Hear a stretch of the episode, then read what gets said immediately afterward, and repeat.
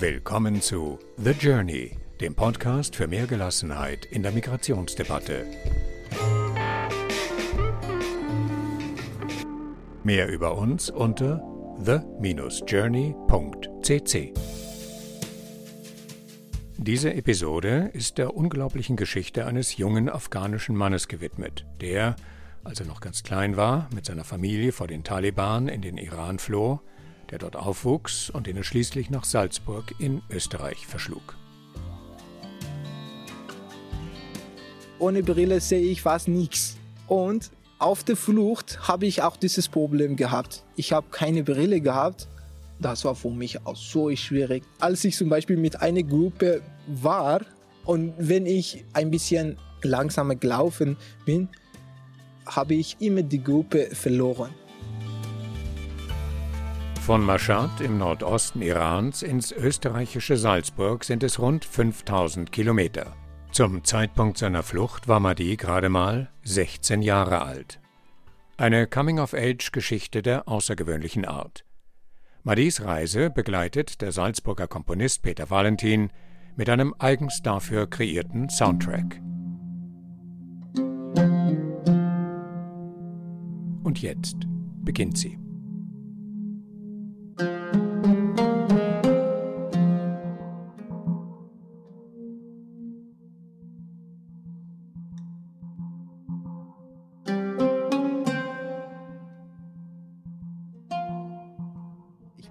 Mohammed Mahdi Rezai und mein Spitzname ist Mahdi eigentlich.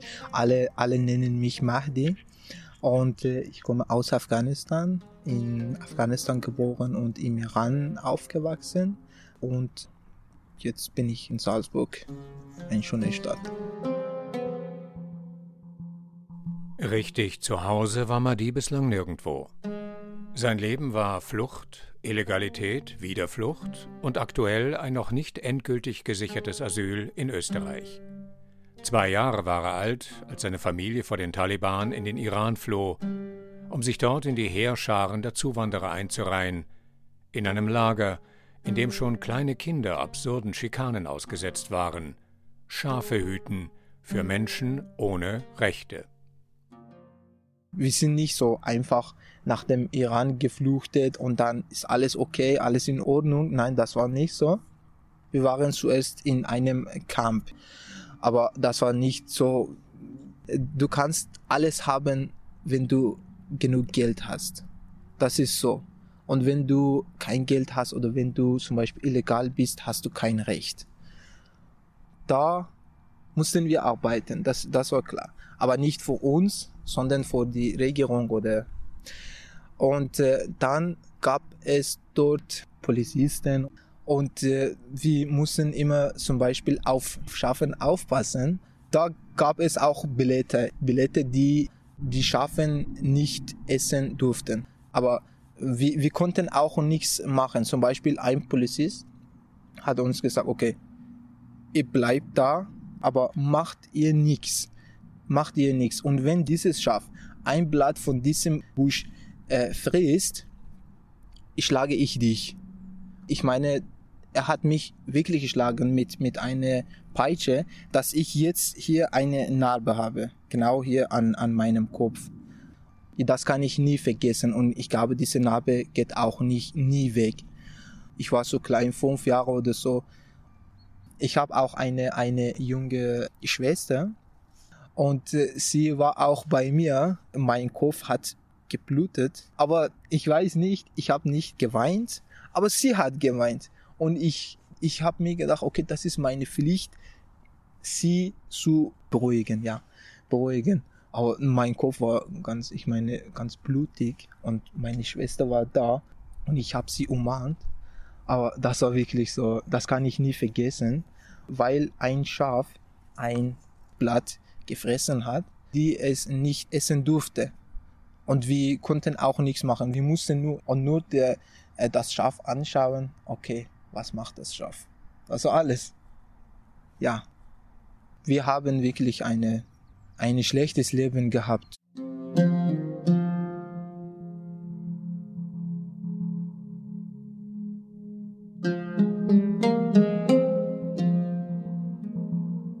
Keine Rechte, keine Arbeit, keine Hoffnung. Kein Wunder also, dass viele Jugendliche, so hat Madi es erlebt, auf die Versprechungen der Polizei reinfallen. Hilfst du uns, helfen wir dir, mit Papieren und Geld für dich und deine Familie. Was sie nicht wissen, so werden sie Kanonenfutter im Dienst des schiitischen iranischen Staates, der seinem syrischen Glaubensbruder Assad beisteht, um dann festzustellen, falls sie überleben sollten, dass keines dieser Versprechen je erfüllt wird.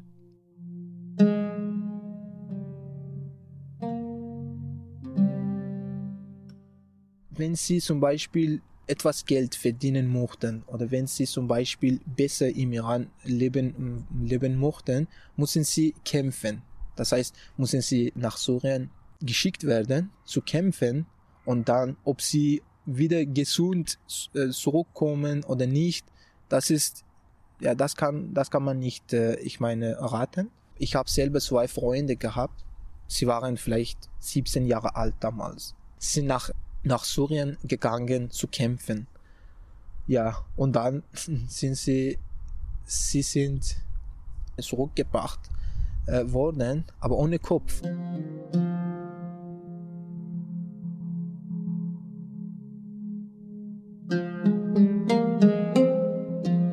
Mahdi war gerade mal sieben Jahre alt, als sein Vater beim Versuch, nach Afghanistan zurückzukehren, von den Taliban erschossen wurde. Die Familie kann nur überleben, wenn jeder arbeitet. Mahdi findet einen, natürlich illegalen Job als Teppichknüpfer. Zweimal, sagt er, wurde er dabei von älteren Männern sexuell missbraucht. Er hat niemanden, der ihn schützt. Mit diesem Gefühl habe ich vielleicht können fünf Jahre oder vier Jahre in diesem Raum gearbeitet. Aber das war immer, immer, immer in einem Gefühl, okay, du wirst jetzt, genau jetzt missgebraucht. Da gab es auch keine Regeln und so. Ich meine, ich konnte auch nicht meine Familie etwas sagen, okay, weil ich musste arbeiten. Ja, ich, ja, ich habe immer diese, diese Angst gehabt. Ich weiß nicht, diese Angst gehabt, immer missgebraucht zu werden oder ja ja und dennoch selbst unter diesen Umständen erfährt er eine Art Schulbildung, so absurd wie alles andere auch. Aber das war eigentlich nur ein Zimmer im Keller. Das heißt, wir mussten in den Keller gehen und wir haben, wir, wir mussten zum Beispiel Pause oder so in dieses Zimmer machen. Und das war illegal. Manchmal habe ich gesehen, die Tür war geschlossen. Und warum? Weil gab es hier einen Polizist. Ein Polizist. Und ich musste so schnell wie möglich weggehen, weil ich auch illegal war. Und wenn ich, wenn zum Beispiel, wenn sie mich äh, sehen konnten, wurde ich auch äh, festgenommen. Und unsere, unsere Lehrer, unsere wir waren im Keller und unsere Lehrer, wir konnten nicht so laut sein. Wir durften nicht. Und die, die Lehrerin, wir haben, wir haben eine Lehrerin gehabt und sie hat uns, ich durfte nicht sagen. Wir, wir waren immer leise, immer leise. Die Pause, immer leise. Wir konnten vielleicht in den, in den Pausen nur, nur zwei Worte sagen. Hallo, wie geht's dir? das war alles. Und dann, wenn wir ausgehabt haben, mussten wir auch so, ich meine, nicht alle zusammen äh, nach, nach draußen gehen, sondern hintereinander nach draußen gehen. Das heißt, ich gehe nach draußen und wenn alles in Ordnung ist, dann kommt der nächste. Aber nächste muss nicht gleichzeitig nach draußen kommen, sondern vielleicht in zwei Minuten oder in drei Minuten. Okay, ist alles in Ordnung, komm was. und das war so. Und äh, die Lehrerin, ich meine, sie war Lehrerin, aber ich glaube, sie konnte auch nicht so viel. Ich meine, ein bisschen mehr als, als das Niveau von einer, von einer Gesellschaft, wie zum Beispiel afghanische Gesellschaft weiß. Ich meine, wenn jemand auf sie eine Frage gestellt hätte oder sie hätte keine Ahnung gehabt, was ist Geometrie. Sie konnte vielleicht schreiben oder lesen und das war alles, ja. Aber die Schule, ja, ja, die Schule war das so.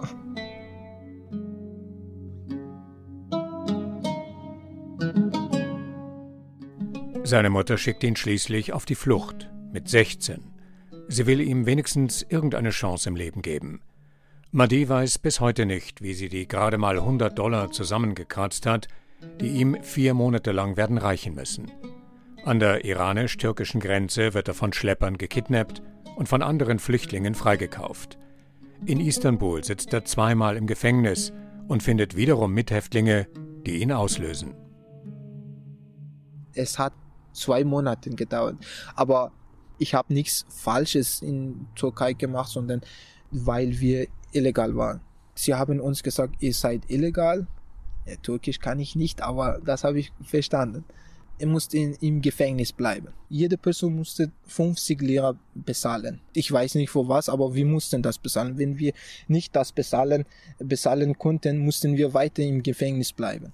Und dann, es gab auch eine Familie und der Mann, der Mann der Familie ist zu mir gekommen und, und hat mir gesagt, okay, äh, was ist dein Problem oder was brauchst du? Ich habe ich hab kein Geld. Eigentlich habe ich Geld gehabt, aber das Geld war nicht genug für, für, für ganze Flucht. Und äh, dann er hat zu mir gesagt, okay, ich bezahle, ich bezahle anstatt dir. 50 Lira hat er bezahlt. Das war gut. Mit 50 Lira habt ihr euch aus dem Gefängnis freigekauft? Ja, ja, genau für 50 Lira. Und ich meine, ich habe auch so viele Leute gesehen, die, die haben nicht den anderen geholfen. Aber ganz ehrlich, ich habe Schwein gehabt. Und dann bin ich nach diesen zwei Monaten bin ich nach Rumänien mit dem Boot gesegelt und von Rumänien nach Ungarn und von Ungarn ja, nach Österreich.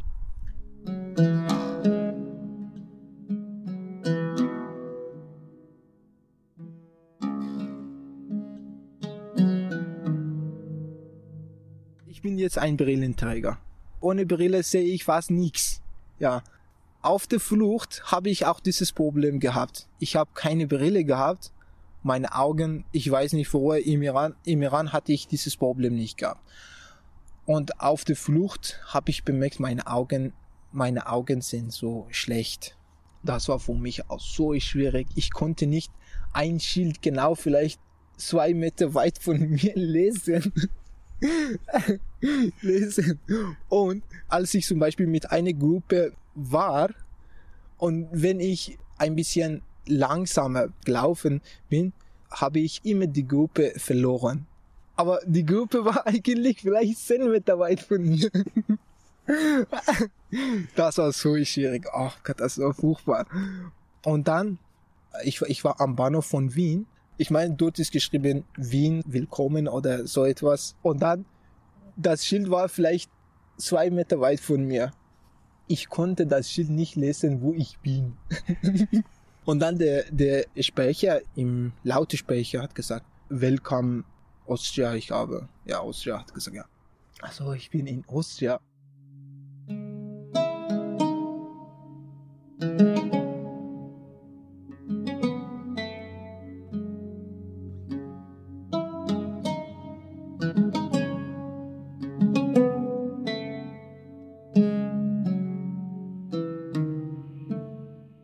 Mittlerweile geht Mahdi, ein sehr ehrgeiziger junger Mann, in Salzburg aufs Gymnasium.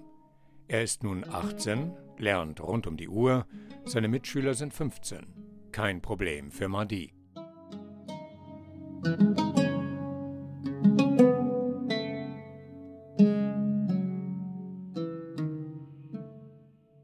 Das ist wirklich super. Ich meine, wie ganzen Tag bin ich in, in die Schule. Tagesheim und Essen. Essen, gibt es auch Essen da. Und äh, das ist wirklich super. Sport kann man, kann man machen. Das, das konnte ich mir nie, nie vorstellen. Ich kann zum Beispiel in eine Schule gehen, in eine offizielle Schule und viele Unterrichtsfächer, Sprachen kannst du lernen. Ja, und niemand sagt dir, du bist Afghaner, du bist hier illegal, Du musst immer, zum Beispiel, du musst dich immer verstecken. Nein, es gibt nichts. Das ist super, wirklich. Du hast jetzt die Möglichkeit, die Matura zu machen. Ja. Und du sprichst jetzt schon unfassbar gut Deutsch. Ja. Danke. Wie hast du in so kurzer Zeit so gut die deutsche Sprache gelernt? Das ist ja ganz normal. Ich, ich meine, zum Beispiel, ich wohne jetzt mit einer Familie und ich spreche auch jeden Tag Deutsch. Das ist klar, ich, ja. Aber ich kann auch, Entschuldigung, aber ich kann auch noch ein bisschen Griechisch sprechen, weil ich in der Schule auch Griechisch lerne. Und bei Latein ist das bei mir ein bisschen Katastrophe. weil die anderen haben schon Latein seit zwei Jahren. Und ich meine, dieses Jahr ist für sie das äh, dritte Jahr. Aber für mich ist dieses Jahr das erste Jahr. Ich hoffe, dass ich Latein lernen kann. Ja, aber ich kann das. Ich brauche noch Zeit, ja. Meine Mutter hat mir immer gesagt, der Himmel ist überall blau. Das heißt zum Beispiel, das heißt, wenn du, ob du in Österreich bist oder ob du zum Beispiel in China bist oder überall, du musst arbeiten. Das ist klar. Was bedeutet dir die Vorstellung, dass du jetzt an einer ordentlichen Schule die Matura machen kannst? Hast du eine Idee, einen Plan, eine Vorstellung, eine Vision, was du machen möchtest? Eigentlich möchte ich äh, ein Arzt werden. Und äh, deswegen lerne ich auch Griechisch. Und äh, mein erstes Ziel ist, Matura zu machen. Das ist klar. Und dann gehe ich, ich hoffe, dass ich noch weiter in, in Salzburg an der Universität gehen kann ja, ich mochte so einfach, ich mochte ein Arzt werden. Herzchirurg.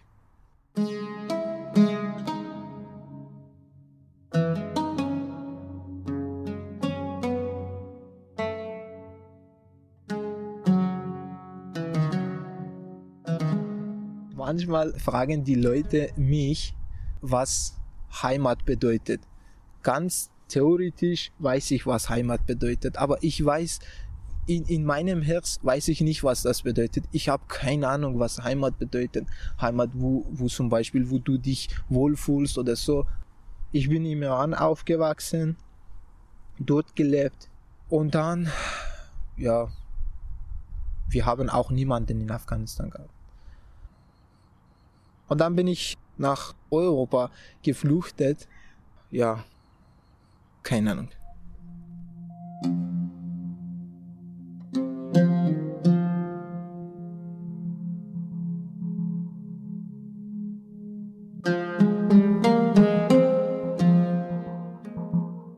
Aus dem Nichts hat Madi es dahin geschafft, wo er jetzt ist. Ein unbegleiteter minderjähriger Flüchtling mit vorläufigem Asylstatus. Untergekommen bei einer Patenfamilie, die es gut mit ihm meint. Das entscheidende Asylinterview steht ihm noch bevor. Das ist die eine Ungewissheit. Die andere, seine eigene Familie im Iran.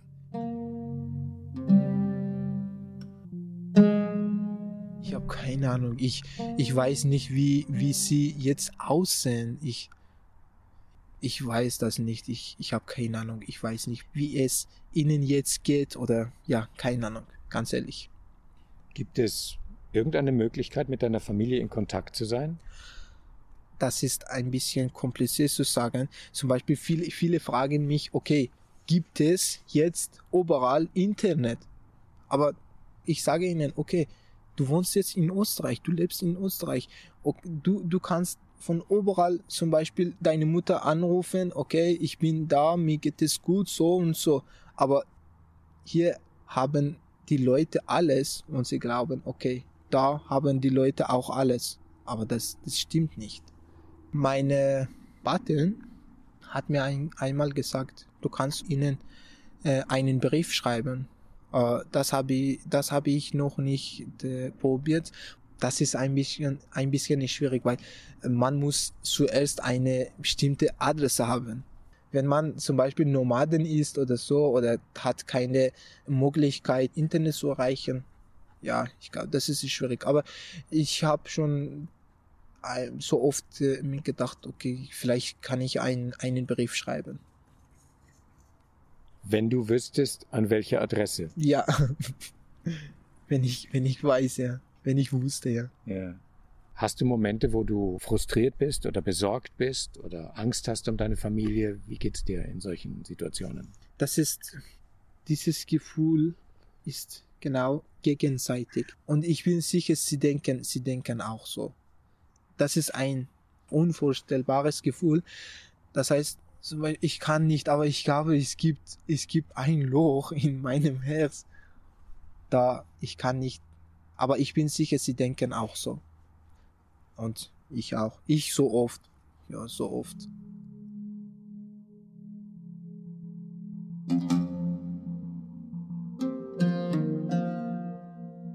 Dieses Interview ist vor gut eineinhalb Jahren entstanden.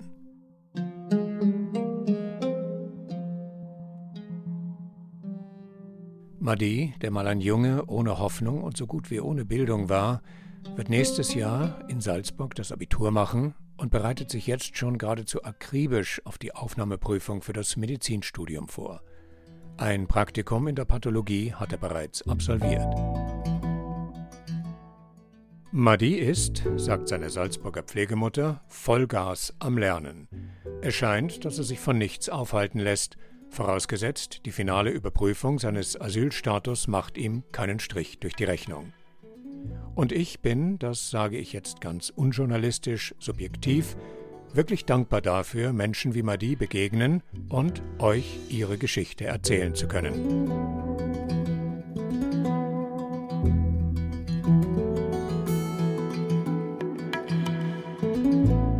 Das war's für heute. Die Musik kam von Javelinis mit dem DM121 Tiger Swing Groove, Siobhan D mit Breath Deep, Breath Clear und von Ghost mit Reverie sowie der Komposition von Peter Valentin.